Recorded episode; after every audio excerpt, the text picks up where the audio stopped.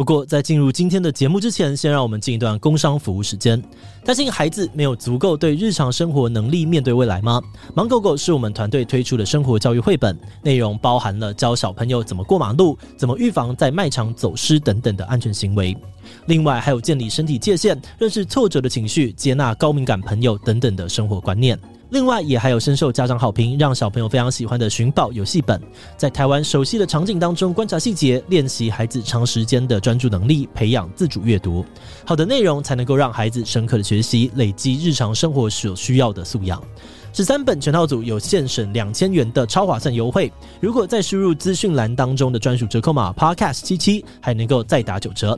现在就赶快点击资讯栏的链接，到芒狗狗官网去看看吧。好的，那今天的工商服务时间就到这边，我们就开始进入节目的正题吧。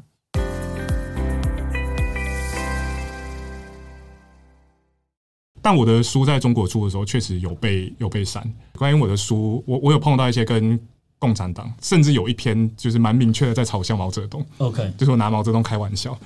我就当时我就给他看这篇说：“你确定吗？就是有有这篇哦，你有看过这篇吧？”然后他说可以，他说可以。催了几次过后，他们才把那个书的。最后的那个 PDF 给我们看，然后就果然被删了。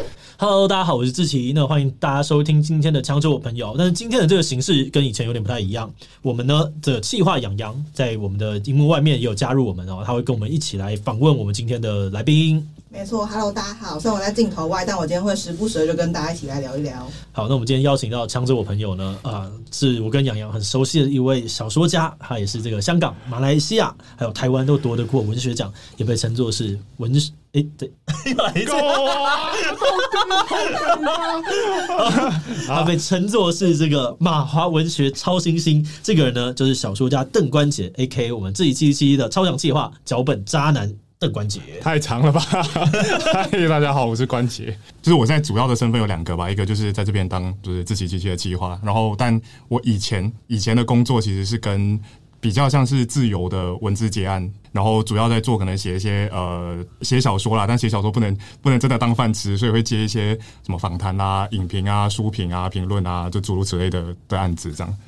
嗯，但我知道你之前有在文讯当过，也是编辑吗？那个经历是这样，就是我本来是念。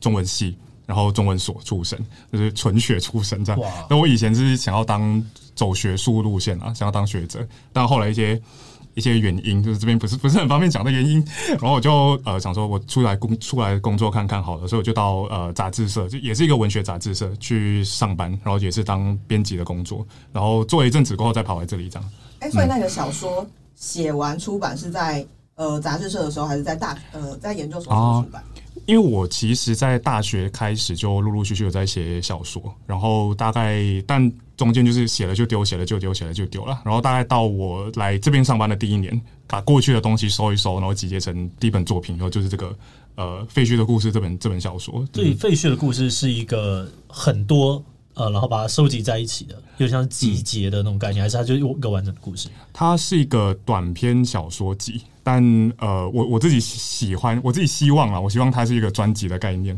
就是它每一首歌当然是独立的，但它们之间会有一些呃相通或是同样的母题会一直出现这样的概念。哦，了解。那这个小说在哪边地方有出版呢？它的销售成绩如何啊？这个小说在哪里出版？就是呃，主要签其实是台湾啦，就是在台湾的呃双喜出版社，在读书共和国底下的一个出版社。然后呃，但后来也有卖到呃。中国的版权就是简体版权，对，但销量好不好嘛？就是呃，那个编辑，抱歉，应该不是很好。呃，我有预期啦，就是老实说，一开始出这本书的时候，因为我自己写的东西，我们比较算纯文学类嘛，就是它的销量本来就不会到太好。哎、欸，那因为你的书除了在台湾出版，又在中国出版嘛，对不对？嗯、那你在志奇七七这个频道工作的经验，有可能会成为阻碍吗？哦，我觉得中国人应该还不知道志奇七七啦。知道啦，知道。有吗？我们有那么，我们有到这么提到这个名字，他们会知道。我觉得应该还是会有一些人知道，因为中国还是有很多人会出来看嘛，哦、那还是会知道。以哦，我知道其中一个原因是因为大家就是气化关节跟这个我的关节实际上没有办法连起来，然后今天就是一个公开出柜的现场。完蛋了，我也很少被封了，我也很少在外面跟别人讲讲讲这件事情，然后。但我的书在中国出的时候，确实有被有被删，然后呃，那个经验我就觉得蛮蛮奇妙的，就是中国编辑，对不起，我要讲出来，就呃，他们一开始找我嘛，然后我已经觉得很奇怪，因为我的书，我我有碰到一些跟共产党、跟呃马来西亚共产党、跟中国共产党有些关系啦，对。一些政治方面的东西，然后我有甚至有一篇就是蛮明确的在嘲笑毛泽东，OK，就是我拿毛泽东开玩笑，我就当时我就给他看这篇说，你确定吗？就是有有这一篇哦，你有看过这篇吧？然后他说可以，他说可以，我说哦好，那。对我来说，其实就是呃多一个曝光的管道，我也没有很在乎说他们给的钱其实也不多了。嗯，啊，这个这个题外话，他们那边的出版市场已经厮杀到一个极度惨烈的状况了。对，然后呃，我就想说，好，那你既然说可以，那我就就给你嘛。然后。呃，因为我是透过台湾这边的编辑再把版权再签给他们，然后就是一直到书快出了，就编辑就问我说：“那台湾这边的编辑就问我说，哎、欸，那那个状况到底是怎么样？”我说：“啊，你不知道吗？我也不知道。”然后就他就哦，就是书已经快出了，他就跑去去追问对方说：“那呃，可不可以给我们看最后到底长什么样子？”他就提醒我说：“他们常常会在最后阶段哦，在动，对对，然后最后催了几次过后，他们才把那个书的最后的那个 PDF 给我们看，然后就果然被删了，哦，就是就把。就是没有整篇不见，我觉得他们最神奇的就是这个，就是他没有把整篇不见，他就把中间那个段落非常粗暴的抽走了。然后我想说，最好是看得懂，你最好是把这整段抽断抽掉之后，你看得懂我在干嘛？对，然后还有很多一些小小的地方，他们很敏感了。嗯，但嗯，在中国读得多的人应该也可以看到这边就知道啊，这边不见了。我我觉得有时候也是，呃。我那个编辑，我说在中国编辑，有时候他们可能他们可能也蛮无能为力的，因为据我所知，就是呃，他们要送出版的限制很大，对，而且就是他们送审，就是你每次可能就送更高的成绩，你前面说可以，然后到后面那个成绩，他突然间不高兴，说我就不要这段就要拿掉啊，不然你不要出啊，嗯、那你怎么办？你全所有的成本都已经花下去了，你不要做吗？我有些做游戏的，他们更酷，因为游戏那边被也被管制的很严格。嗯、他们是拿去送审是一套，嗯，然后实际上架是另外一套，这就是他们默许的。哦，真的？哦，对对对对。可是他们不是那个版号会？对对对，他就是长长长类似这样讲。反正我就是送审的是一个，然后实际卖的是一个，那到时候被抓再说。真的？好可怕！对，有这种也有这种这种路线，嗯，很疯，不知道在干嘛。对啊。然后，但还好啦，没有很在乎啦。那边就是钱也不多，看的人想必也不多，就还好。有一点蛮好奇的，就是因为你是马来西亚人嘛，嗯、对不对？那当初怎么没有想过小说要在马来西亚出版？呃，我觉得那个要跟两个地方的，呃，他他当然有两种原因嘛。一个一个就是我我就来到台湾了嘛，嗯、就是我就在台湾出版，然后我的可能在呃文学圈吗的朋友们也大多数都在台湾。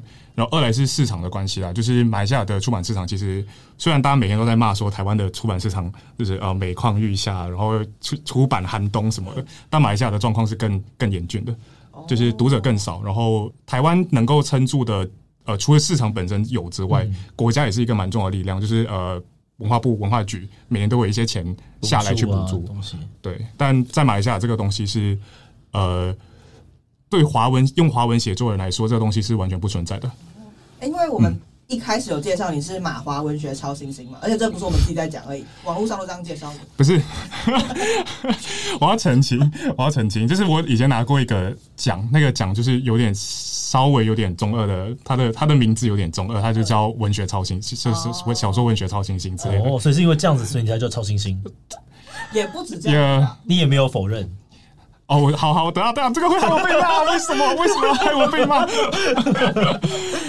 因为我看就是马华，呃，马华作家，就是一些大的前辈，其实也都还蛮赞赏你这一篇呃作品的。我觉得，我觉得那个状况可能是实际上在，嘴有一点丑。没有，我在我我我在思考要怎么去解释那个整个脉络。好，就是呃。可能跟马华文学在这个体制，它本来就很薄弱。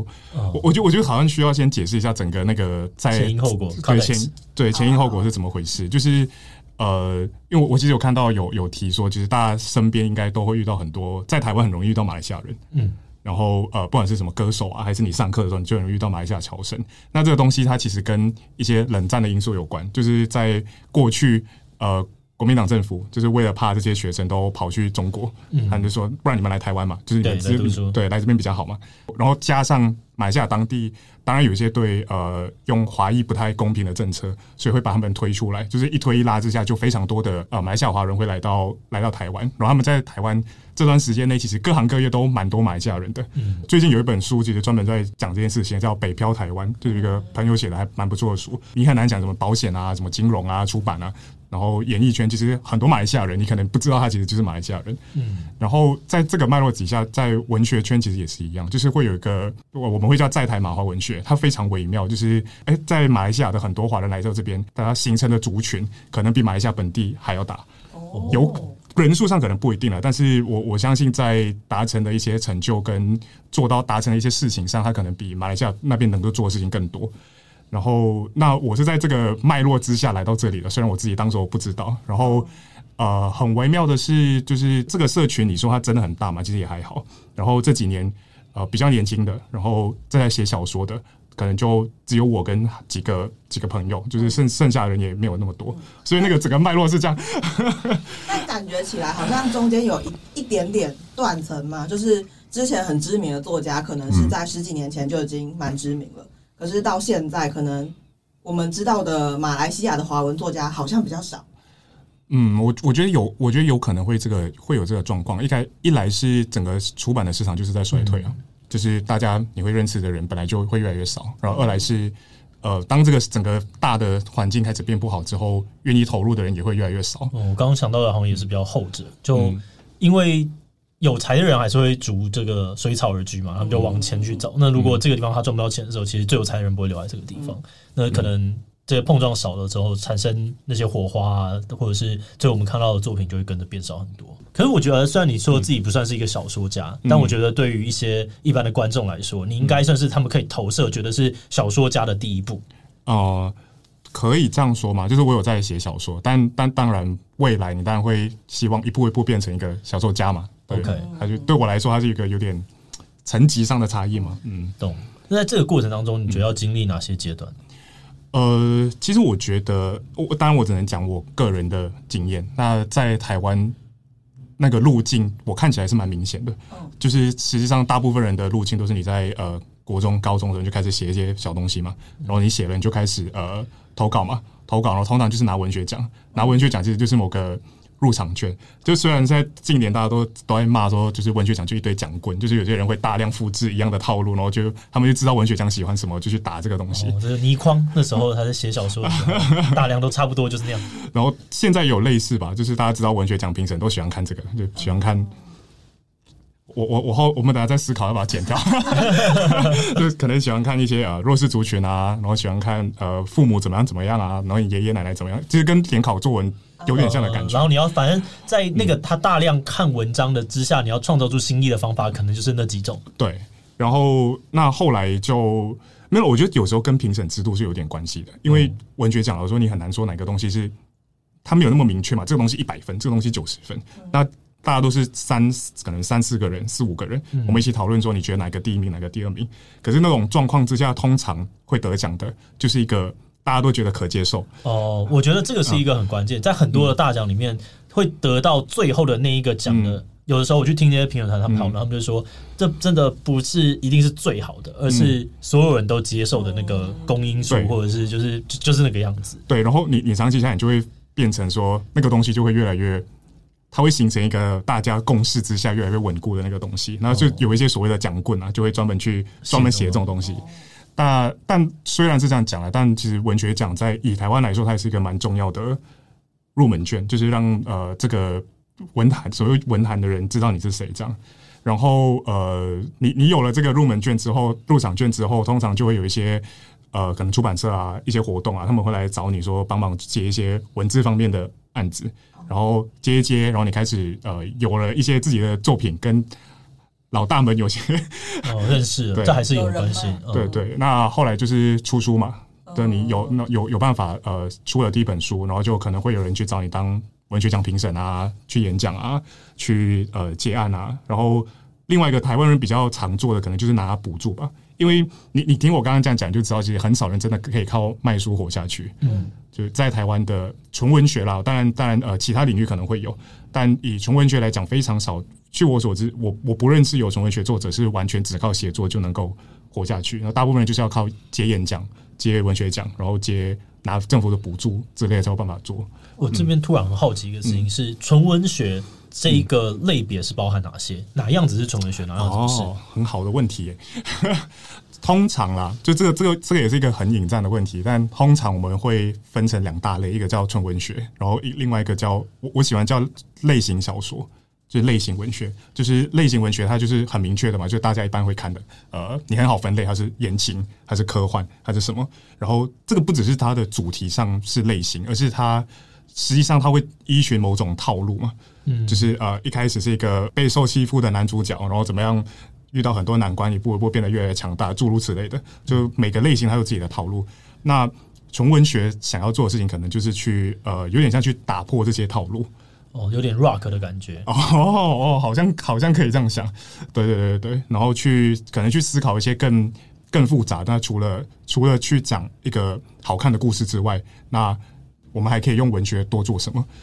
就主有有点像，听起来是有点悬啊，但但实际上这这样的东西。但呃，我也要强调说，它的那个界限其实不是那么不是那么壁垒分明，所以它是一个光谱的概念。对对对，它有点像是光谱的概念。那我很好奇，因为呃，其实老实说，在台湾人的阅读过程当中，可能很多很熟悉的小说还是国外的作品。嗯，那国外的作品的纯文学跟这个大众文学的分类，想要就是问一下你，比如说我们小时候可能。比如说，都可能会看过群啊，然后是追风筝的孩子等等，那类就算是类型小说吗？我觉得不太能够将，我觉得可能不太算。嗯，应该说，就是我刚刚讲的那个、那个、那个光谱，真的真的很难很难找到。呃，你就是类型，你就是什么？举个例子好了，台湾这几年其实也很蛮多年轻的小说家正在尝试做这件事情，就是尝试把轻小说跟所谓的纯文学混合在一起。就是一个蛮有名的例子，我自己也蛮喜欢的，叫潇湘神。嗯，然后他是他他们有在办的什么台北译文地方工作室，他们在做一个跟妖怪有关的计划。台湾妖怪嘛，对对对对，他那个他那个很有趣的点就是，呃，他在做的事情是，我可能会搞，我可能会讲错，但是 他他是类似在讲说，呃，当时候日本统治台湾的时候，你统治你不能只统治他的那个肉体嘛，你需要有一个意识形态去统治他们当地的。呃，文化跟心灵，然后他们当时的做法就是从日本引进非常强大的妖怪，然后用日本的妖怪来呃阻挡或是呃镇压台湾的其他的诸神之类的。但他他看起来就是一个很轻小，他的整个套路也非常轻小说，嗯，但他在思考的其实是一些非常。困难的问题，所以他可能会呃去思考一些跟哲学有关的问题啊，去反思一些跟呃殖民统治啊、跟身份认同有关的东西。但那个那个那个系列真的都非常精彩。我我想要讲的是呃，所以其实有时候你真的很难去区分说这个是类型，这个是纯文学。嗯，但因为我们我我在读你的小说的时候，就有明确感受到，哎、欸，这个故事很好看，可是确实跟我看的那些大众小说好像长得不一样。嗯，嗯，可能会做的一件事情是，我会一直故意去把。结构破坏掉嘛？嗯，就是老说写小说是一件很简单的事情，只要有起承转合，它就是一个小说。好，他这样讲让人觉得 简单吗？真的很简单吗？我我我想是对，只要有起承转合，就是一个小说嘛。但呃，我可能会想要多玩的事情是，那我能不能有一个故事就只有起啊、呃、起承，它没有转合，它就结束了，Okay. 或者诸如此类的。像呃，我我有编写的小说，我叫。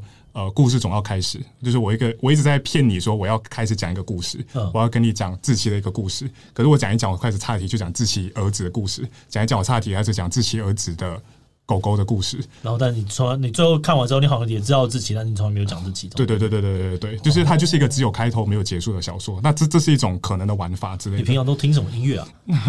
我平常听什么音乐吗？对，因为这种东西跟音乐很有关系啊。会的，这音乐会反映很多事情啊。呃、对啊，对啊，对啊。我平常嘛？台湾我。我最近比较常听 Early Alternative，就是早期的、哦、早期摇滚吗？懂，嗯，因为因为刚刚这个就是这种破坏，然后想要弄一下东西，绕、嗯、一下东西，就是很很 rock 的本质啊，就是为什么一定要这样？就是为什么的这个提问就在这边嘛。对对对对对对，其实有点有点相近，所以我的那个小说一开始也是想要用，我编辑也很爱听音乐，就我们当时确实有点想要用专辑的概念去把把它呈现出来。那所以你是从小时候你就有想过你想要当小说家了吗？呃，从小的时候，其实我觉得算蛮早，但我因为我的经历是，我小时候其实是念理组的，哦，然后然后我我我的。我我生活的地方，它就是一个马来西亚很小的一个小镇，然后那个小镇是非常的对我来说很封闭啊，Okay. 就是很封闭，你生活中没有什么乐趣，就是我不会饿死，但你生活上大家不会有多余的力气去做工作以外的享乐之类的。那听起来像自欺欺欺，没有，你还是来到了一绕了一圈。还好啦，这边这边还算比较有趣啊，求生欲坚强。那就是后来就我觉得开始会呃，当时我们那个镇上就出现一个，我们当时连电影院都没有，就电影院啊，什么书店啊，书店我都要我爸求我爸开车，可能半个小时以外的另外一个镇才有办法去看书。就当当时有一个很大的一个破口，是有个政党，他在我们那边做社区经营，他就开了一个很小的图书馆。然后那个图书馆就虽然很，现在想起来真的很小了，但当时对我来说就真的是新天地，就是、哦、就是哦，里面有很多书可以看，对，就是哦，原来外面的世界有那么大，就是我以前我看到的东西就只有我的那个镇，然后我现在突然间看到说，就是外面有这么多原来很有趣的事情。然后那时候大概是你几岁啊？嗯、国中吧，嗯，国中的时候，图书馆变成你的一个幻想世界，对。接触外界的一个管道。嗯，刚刚这个想象让我想到我小时候第一次看电视，看宝可梦的时候，因为我小时候我家，呃，我觉得也不是我爸妈故意的，但我爸妈就是可能工作太忙或怎么样，然后他们反正从美国回来嘛，所以他们就把美国电视带回来。那那个电视就是当然比较旧，所以我记得那个电视只有二十四台，然后二十四台里面他们不知道为什么可能有调动一些东西，所以。其实那个电视台里面就没有任何的卡通相关的频道。我们记得我家的后面 大概可能是，比如说十八台以后全部都是股票台。然后我就小时候只是觉得为什么最后有这么多股票还不知道。然后有一天我在那边乱玩那个电视，然后突然 按按到了那个中都卡通台还是 Cartoon Network，跑出了变形金刚。然后我真的是我跟我哥两个人，这什么东西？这什么东西？对，世界出现了色彩。对对对对。你们家是没有电视的吗？就是没有在看，因为我就觉得那个东西很无聊啊，所以我就不会去看。然后后来，因为我是看了那个东西，我也不知道其他人都在看什么，所以我到了好像忘记小学，反正比较大了之后，我才第一次，因为朋友们都在讲宝可梦啊、福音战士什么东西，我说这到底是什么，我才第一次知道了这个东西。哇，这个第一次对你们来说都很重要，就是你们第一次让你开始有想要往文字写作嗯为路线，是这样吗？我觉得可以这样，可以这样说啦。然后。一一来也是就是嗯，可以讲嘛，就是对了，我小时候的家庭生活可能没有到很好，然后它就是一个逃离的出口吧。嗯，文字。对对对对，然后后来我就很坚很坚持，就是跟跟我家里说，我就要念中文系。其实我根本不知道那是什么，我就是根本不知道，因为我的我当时的成绩应该算是。呃，理组来说还是蛮好的，嗯，然后在马来西亚本来是应该考考三类干干嘛干嘛的，然后我就跟我家说不要，我要念中文系，而且我不要在马来西亚念，我就要去台湾。然后就就是你那时候怎么这么坚持要来台湾？后悔了吗？啊、可以问有没有后悔的点的？第一个就是有没有后悔不走理组？第二个有没有后悔来台湾？对，嗯，我觉得嘛，嗯，有啊，两个都两个都是吗？呃。我觉得，我觉得我最后悔或者后悔到肠子都绿了的阶段，是我刚毕业然后找不到工作的时候，就是刚各个工作都都都很难找的时候，就是我那时候真的觉得很后悔。但呃，我现在回过头来去看这件事情的时候，会觉得，呃，如果当初当初不不来台湾，或是不念中文系，我现在应该也会再跑回去再念一次。哦，就是它就是一个我总要追寻这样子，对我总要经历这件事情。嗯。那另外呢？另外的后悔呢？另外的后悔哦，什么意思？你刚刚不是说有很多个后悔？对，来台湾后悔啊？来台湾吗？来台湾可能有吧，就是当时候呃，不待在马来西亚，也有其他的选项。OK，但因为我当时候非常坚决的说，就是我就是要来台湾，我就要。为什么是台湾？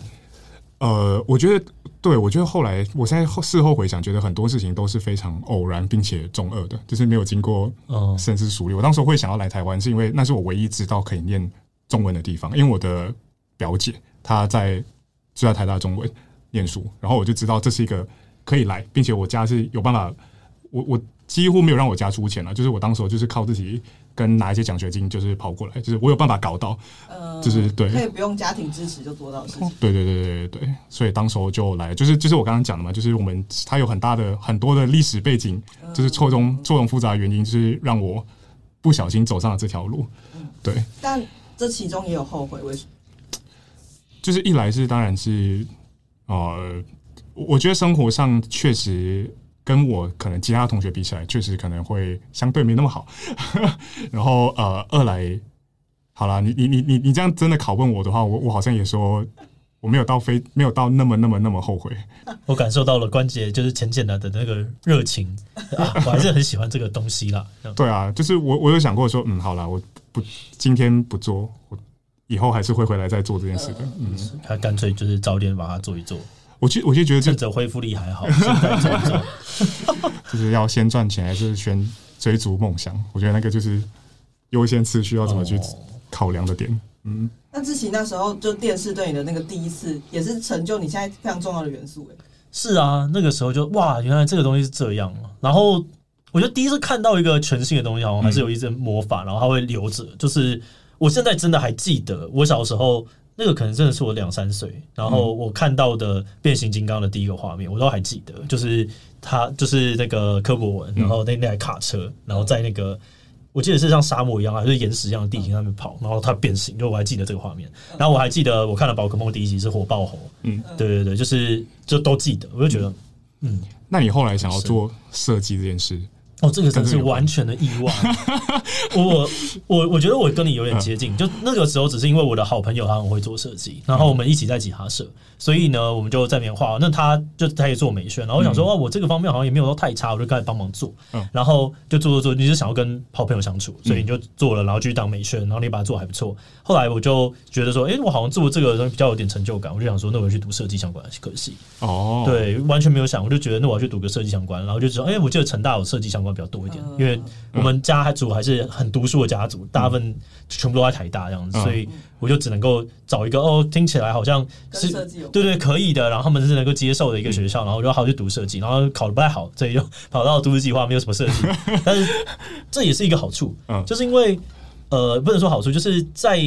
我的设计方案有重要的位置，因为那边的人没有那么多人那么会做设计，嗯，会做设计的都到了可能，例如说建筑系，或者是都到了呃工业设计系，嗯，所以你在那边你就变得好像是蛮会做设计的人，然后你一样继续呃当吉他社，然后你过去当过美宣，现在又继续当美宣，所以你就在那个四年里面就一直在练习做设计，然后在当兵的时候帮莫名其妙去帮营队做设计。然后做一做，朋友说：“哎、欸，您这个还不错，哎、欸，国军家有这样子的海报 哦。”然后就觉得：“哎、欸，做设计好像可以活。”那你后悔吗？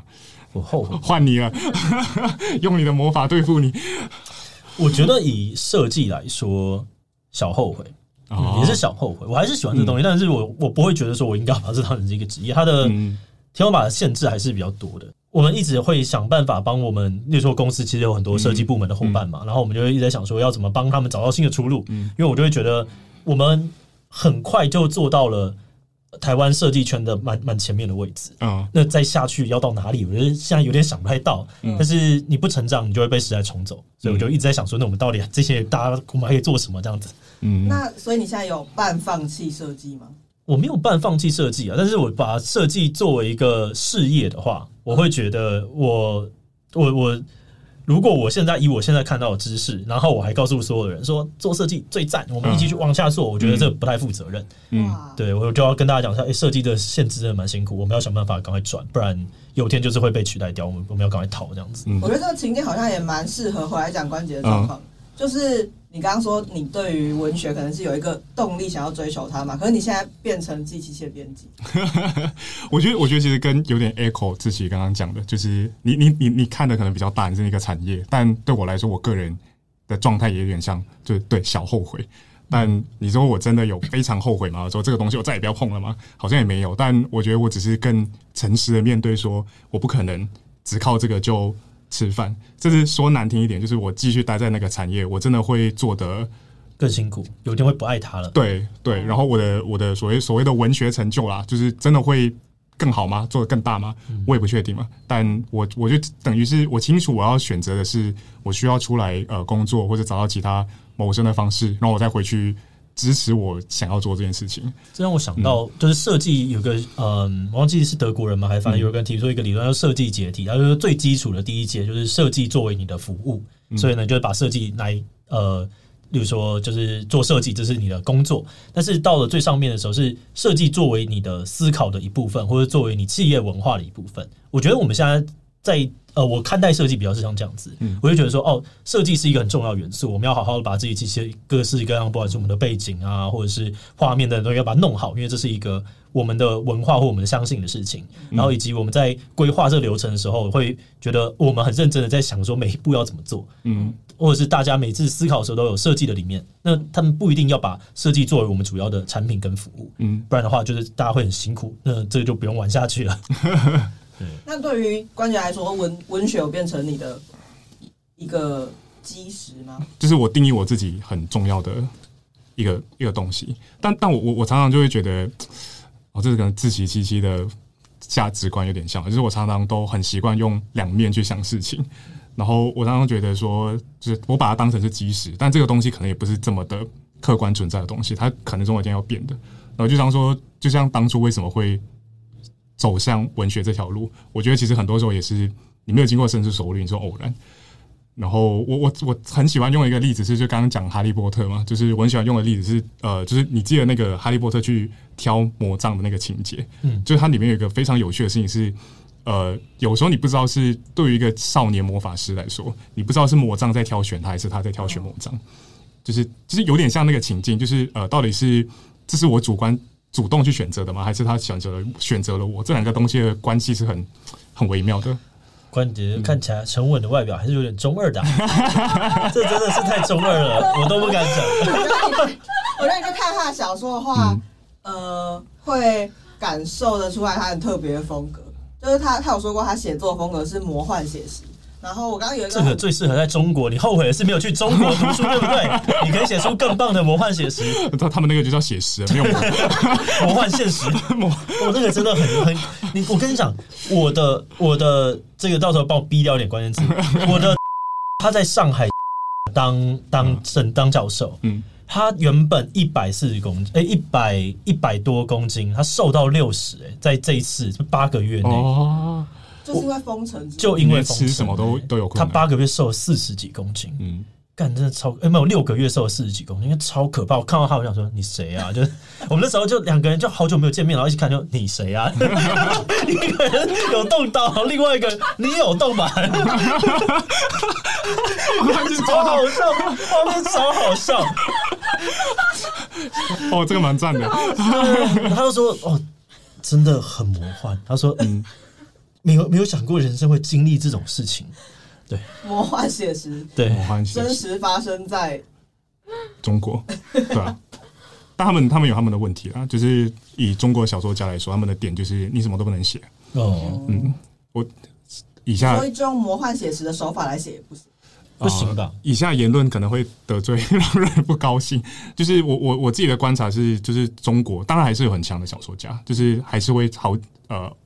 会蹦出几个很强的，但很多时候我看我会觉得很无聊，就很无聊的点。我自己的推测啊，就是我我会觉得也是因为实际上你什么都不能写，嗯，就是很多有趣的东西都被他先把那条路封起来了，然后你也不敢写，你也不能写，那你要怎么办？哦，因为在你的视野里面，你已经看到他这样的东西，他可以做什么路，就他对他不敢做那个路，对他不敢做，然后就会做做一些。就你你就是像我前面刚刚讲的，就是呃，很多时候纯文学就是在不停的把东西打破嘛。嗯。然后你你这个不给打破，那个不给打破，你最后能现在打破就是这条了吗？你还能怎么样呢？哦。所以，他就你看到都是打破同一条路，变很无聊。对，很无聊。对，当然还是有很，就是偶尔还是有，就是蹦出几个很强的啦。嗯，了解。嗯。那你这样子写写小说，然后你前面做文字工作者，后来跑来自己其实这个地方，嗯，你会觉得有什么巨大的改变吗？因为我们的脚本应该跟文学创作是有一个距离的。哦，我觉得蛮大的一个改变是，我觉得是写作的对象不一样了。OK，就是呃，因为像像我们在写脚本，就是就是如果观众们有知道，就是我们以前也聊过很多次这件事情嘛，就是我们非常在乎观众想要知道什么，什么才是观众需要的。然后我们的写作对象很多时候是瞄准呃观众的需求，但以我以前的创作，或是以前我在做研究的时候，就是呃有个很有趣的话，就是你只要对得起两个东西，头上的星星跟心中的道德，就是你只要那个东西对得起自己就好了。为什么是头上的星星？就是听起来上帝吧，比较帅。对，他不是不是我的话，就是他不是我的话，都含有一点中二的。一定，我觉得要有啦。我觉得在在那样子的环境里面，或者是你想把你的幻想拉出来，其实就是一个中二的表现了。某种程度啊，可能吧，需要有一点点啊，要有一点点啊，有一点危险，是不是？就是对，有时候会比较想事情，可能也会稍微有点抽象吧。就当但当时候你就不需要顾虑别人太多。就是我知道我在做的事情是什么，然后圈内人看得懂你在做的事情是什么啊，基本上就够了。刚刚那个解释，对不起，刚刚那个解释跟设计还有有些人对设计跟艺术的区别很像。有些人说艺术就是对于自己，设计你是要服务你的目标。对，其实是，我觉得其实是很接近的。但我对于这种追求艺术或追求文学的人，我都有一个很好奇的点，就是你们说只要对得起自己就好，但你如何去判别你心中那一个？对得起，跟我觉得这个好，嗯、你们怎么判断出来的？我觉得这个问的蛮好的。我觉得其实你当当我说对得起自己的时候，呃，实际上你也不是随便在乱写，嗯、就是你你很难分，你很有时候你很难分辨说什么是一个好的作品跟很烂的作品，这东西到底是超好还是超烂？嗯、外行人可能很难分辨，但呃，如果你愿意在这个行内用心的话，你其实是知道每个作品在跟谁对话的，就是你在对话对象其实是一个很。很长远的传统，不管是艺术还是文学，它其实是一个有非常长远的传统。然后，呃，一个好的读者，不能说好的读者，一个专业的读者，实际上你在看的时候，我会知道这个人他想跟谁对话，然后他有没有超越他，他在他们的他们的用很重要的比喻是他们互相怎么样呃对招，怎么拆招，那是看得出来的。哦，我觉得你这个东西，刚刚你说看了很多的时候，我就突然真的联想到我自己看很多动画、漫画的心得。对吧？我在看一些作品的时候，我会觉得说。你你做这个样子，一般人真你没有在管你要给谁看。我知道你在你在干嘛，但是你没有在跟这些人讲话。然后你在跟的是你过去的常看你的人，然后在讲某一件事情。然后我知道他的对比的是什么。然后后来就看访谈的时候，发现说，哎，靠，他真的这样讲的时候，你就觉得，哎，我真的蛮懂这个作者的，我已经看了他太多事情了。我觉得很多电影也是，对啊，对啊，对啊，就他对话对象有时候已经不是那个大众，而是呃，比如说最近有那个好莱坞的那一部片，哪一部啊？无心想演。不是不是不是。是他在巴比伦，是呃对巴比伦。OK，因为那个做那个导演在这部电影里面，他就是他没有要管大众，嗯，他在书写他心中的那个好莱坞跟了解电影的人，他要做哪些事情。有时候就是用我们的术语，就是 TA 不一样。Uh, 对，对我我觉得很多很多时候，呃，广义的艺术嘛，它很好玩的一点就是在于，呃，你到你真的你真的去做跟。你在外面观望观望是不太一样的，就是你真的去做的时候，你进进在那个里面的时候，像你自己之前你刚刚讲那个，我有时候也可以感受得到，我甚至可以看得到那个人在某个地方他没力了，他做不好了，嗯，就是就是啊。我知道你要干嘛，对，对，我知道你想干嘛，但你做不好，就是我也知道你你你做不好，就是诸如此类的。然后什么地方他觉得很骄傲，你甚至可以感受到那个东西。有时候我在看一些漫画的时候，会跟别人这样讲，我就说他他这个地方他卡住了，他这个地方他为了什么东西他最后放弃了，不然他这个地方他应该要多画三画。然后别人会觉得说，你你这边讲讲沙小，就是你你怎么会知道？我说你就是没有看太多他的东西，所以你 对对，就就这个地方他他他。叠了一招，然后他无能为力，他他现在就无能为力。对啊，哇！你们真的在那个时候跟那个作者在对话，真的会有会有。就如果如果你有在创作的话，你下一步你就会开始在想说，那我要怎么打败他？就是我要怎么样从从这个地方再把它捡起来？我觉得漫画如果它也是那种广义延伸的文学作品，好了，它它有的时候会给我那种剧场的张力，嗯，就是你会好像。这个人在上面啊，他有一些能量的投射，然后你是可以在这个不是在同时间上面产生一些共鸣感的，你会你会知道说啊，他尽力了，可恶，好可惜，这样子。那之前你会看小说吗？小说也还是有在看，我现在还是有看一些轻小说为主，因为我我觉得我现在的时间没有办法看那么大量的，例如说你说以前的群就是一次要两大很厚一本，然后或者是。要很认真思考的。你说，嗯，像像三体好，三体你没有认真就把它好好的就是研究的时候，你会觉得你你体会不到那个精髓。哦，那我就有点抗拒去做这件事情，就很累，成本很高。对对对对，就是为什么没有人要看小说？我我以前是应该应该不说不能说以前，就我到现在还是一个会看小说的人。嗯、可是我在、哦、呃接触文学小说的时候，其实我发现哦，原来我完全不懂小说的原因是。大众在看的小说，我们认知里面会是它是一个很长篇的故事，可是很多被归类在文学小说里面，它就是一个小说集，其实里面是很多的短篇小说。哦，对，我我觉得也不能说不懂小说啦，就是小说就是一个包容性很强的东西，它有非常多不同的类型，嗯，跟然后我我也不觉得所谓的呃你你说的大众小说就不是小说，当然也是小说，嗯，就是小说的功能有很多，嗯。嗯，但因为我初次在看文学小说的时候，我有被吓到说哦，原来。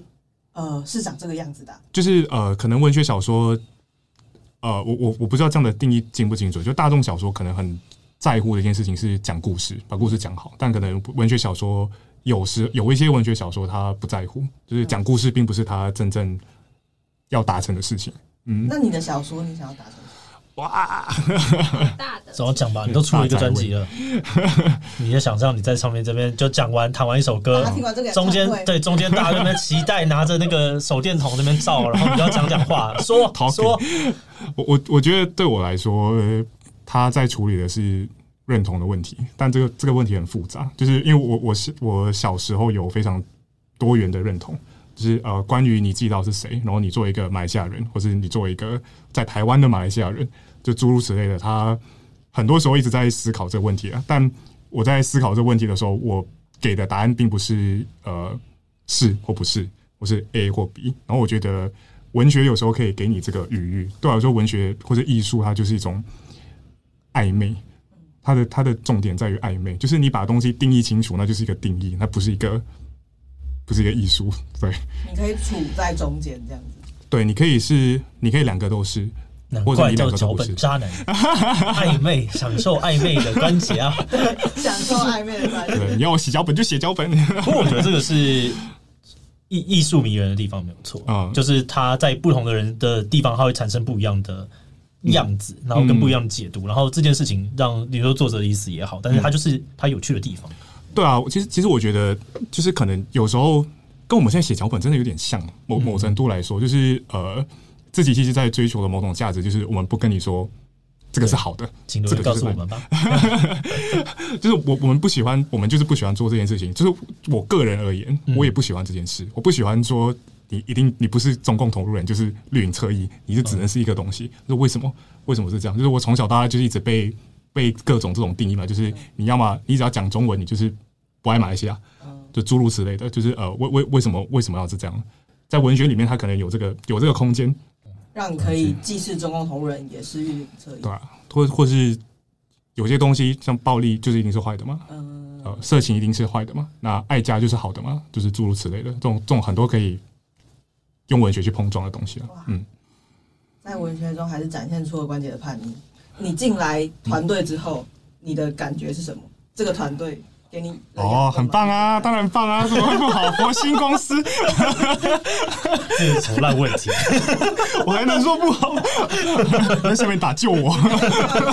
大家聊天的时候，跟大家聊天的时候可能没有那么好啊，一定的。我我觉得，我我我觉得可以，应该说跟我之前习惯的产业。做对比好了，就是就是呃，不要不要这么不要那么虚伪，我们就直接说那个对比。我觉得那个对比一个很明显的是，我以前也广也算广义的在做内容，嗯，但现在内容我觉得差异最大，除了刚刚讲的对象不一样之外，我觉得是我以前的产业会让我觉得一直在防守。就是你你会一直处于一个很被动防守的姿态，然后大家都蛮辛苦的。就是大家啊，时代来了，我们就是会被冲走。然后我们要怎么不被冲的久？但你还是会被冲走。对对对，我觉得那个感受很很可怕。然后我我还记得我当时我在杂志社的时候，我们在做专题，然后我待的那个杂志社，它比较比较 hardcore 一点，都喜欢做一些比较硬的题目。然后就当时有做一个有点像是回顾近年的那个文化产业的状况，然后就去调文化部的。的资料出来看，然后我边那边看的时候，我就想说，我还我真的要在这边上班吗？你就看那个产值不停的在不停的在往下掉，不停的在往下掉，那这就是很很残酷的现实。然后像即便是最近呃台北台北书展刚办，就是他们就说就是人很多，呃人流很多，但其实据我打听，据我听说的，就是实际上呃卖出去的销量也并没有那么好，然后这几年都每年都在喊出版寒冬，就是一年就是一年比一年更寒冬。那呃。这个当然有他们很辛苦的地方啊，就是当这个产业一直在萎缩的时候，你你有时候你会觉得很无力，就你做什么好像都帮助不大。嗯，但反过来，那来到这里的时候，你会感觉我我个人的感觉是很明显的，就是一直会有一种进攻感嘛。哦，对，我们比较比较进攻，有时候进攻太多了。但是我觉得进攻型脚本出了几次这样。对对对，但但我觉得这个是可以顺便分享，就是因为我在公司的角色，就是我就是好好的承担这个油门，嗯，那所以我做什么事情都是油门。那我会请陈翔或者请大家，就是你们就是。很可以很认真的当刹车，我不会因为你们就是踩了刹车，然后就我就会觉得说你们好烦，就我不会这样子，但是我会一直要 push 这件事情要前进，因为只要一不前进，我们其实就是一直在后退。嗯，可是你们基于你们的执行现实或者什么东西，你们就让我知道说，哎，这个东西现在真的是不可行，那我把它排到什么地方去慢慢做，我就觉得哦好，那我的油门是有慢慢的在往前进的，其实这样就好了。好，对对对，真真的，你们是真的可以很很认真的拒绝我，这是完全没有没有关系的。我跟陈翔的对话都会这样，就看起来别人会觉得说，哇，你们两个在吵架。我说没有，我们两个在扮演好我们的角色，我们在做好我们的工作。但我我觉得，我觉得应该说，这边一个很明显的感觉是，你在进攻的同时，你回馈感是很快的，就是在新媒体的产业，就是。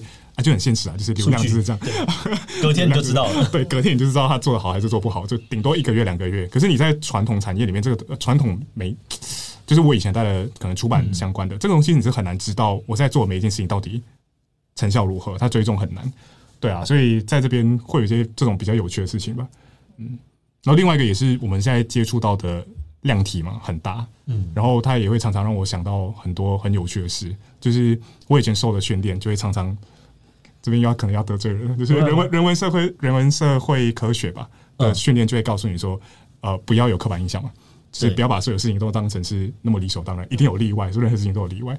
可是回到我们后台数据看的时候，你就会发现，有时候真的好残酷哦，就是刻板印象就是有人买，就是有人买单，然后农场标大就是爱，大家都在骂，大家还是喜欢。我 我当然会面临这个抉择，可是，在下缩图跟缩图标题的时候，你就是要知道刻板印象。还是就是有用，很明确的，对对对，就是很残酷。刻板印象就是集体，就是智慧啊，它对啊，基本上就是内化的智慧啊。嗯嗯。但你来这里其实应该有一个很大的目的，也是要养活自己，是吧？对啊，嗯。但你在养活自己这个过程当中，如果你还想要从事创作，是不是很困难？因为自己其实应该把你时间榨干。对，我觉得会有这个这个两难啊。我觉得不会。我有我有听说过一些朋友，他们就会很有信心。我就说，我都不知道你信心从哪来的，就是很有信心说，我说我出来上班之后，我还可以一边上班一边写啊什么的。哦，太强了吧！这是对，我就说，嗯，你可能是天才，但我不是。我觉得认知自己的天分还是蛮蛮重要的。嗯，对对对对。而且我我殊难想象，就是应该说我很我很清楚的知道我想要什么，跟我每个阶段需要付出的代价是什么吧。就是我不会那么天真的觉得我在这边上班的时候，呃，你拿了。拿了这个好处，你连坏处都不会承担，这是不可能的事啊！就是我现在进来之后，我当然呃，我能够读书的时间变很少，然后我能够写作的时间当然也变少，但这个就是我一开始在做这个决定的时候我就知道的事啊。的这个东西当然让我想到了呃一个很很原这是这些宅宅圈的事情，反正就是 呃任天堂有个游戏叫叫大乱斗，然后大乱斗是游戏史诗级的作品。那它它之所以史诗，是因为它收集了非常多。角色，然后把它混在一起打架。可是你要能够把这个角色发挥的活灵活现，然后不同的世界观结合在一起，嗯、遇到了之后他们会有一些讨论的对话，都要有彩蛋感。这件事情很难，他需要仰赖制作人很大量的玩游戏。嗯，那这个制作人他最疯狂的地方，就是他在做任天堂大乱斗这过程当中，他还保持着每个月疯狂的玩游戏。好难哦，这个真的好厉害。你刚刚一讲的时候，我才突然想到，对，以前我就只是觉得他很厉害，现在是觉得。嗯他到底怎么做到的？对啊，而且你上班在写写游戏，你下班还要玩游戏。对，而且他他的那个内化程度是，你去听他的任何的直播或者他的写稿，你就你知道说这个人没有在准备，他就是直接就啊，我来我来聊，我跟你讲这个东西为什么怎么样怎么样，然后他哪里好，就有点像你刚刚已经可以去看到那个这个人他做了什么样子的东西，他就说哦，这个游戏他在哪边产出了什么样，所以他很巧妙的把它躲过去了，巴拉巴拉开始讲一大串。但这个就要他玩很多，然后他还要再同时做一个史诗级游戏不能落赛的游戏，对啊，诶、欸，其其实我我一直都觉得，所谓把兴趣当工作是一个很很可怕的事情，真的很痛苦。就是我以前在当编辑的时候，我们每个月都会收到很多新书。我以前就哇，好好爽哦，福利哎，每个月都会免费看书。后来觉得我下班根本不可能看书，我上班已经看够多了。然后就像我现在在这边，在这边上班之后，我下班不能看 YouTube，下班根本不想看 YouTube。那你现在看看实况？我现在看什么？我在看 Netflix 吧。最后我反而会去看其他的其他的东西。对，我现在反而就是一直一直看，就是哦，我我现在好像就是觉得不行，我要更更认真的。知道说大家在做什么，因为我现在有有有一个比以前更强烈的觉得那个竞争的压力反而上来了。虽然我们变得很大，但我现在反而觉得哦，你你在这个位置你不更前进，你就会被冲得更走，所以就更认真的在看啊，这个东西很好。我现在会可以一直乱点不同的东西，在那边看他怎么做。好，交给自己了。好，没关系，我当刹车可以的。对，分工。对对对，讲错了，对不起，对不起，我当刹车应该当的很烂的。但我最后想要问一个，那你之后还有继续想要写作吗？当然有啊，就是对啊，我在这边应该说，我人生的终极 end game 还是还是希望呃有足够的钱，然后让我比较专心的写作。或者研究好啦，那今天很谢谢我们这个小说家关杰愿意上节目来聊聊。那我们之后呢也会加入这个杨洋编辑一起来聊聊形式。那大家如果有什么想法，或者是对于这个节目有什么任何鼓励的话，那都欢迎留言告诉我们。那我们就今天就这样告一段落，我们就下期再见喽，拜拜，拜拜。拜拜。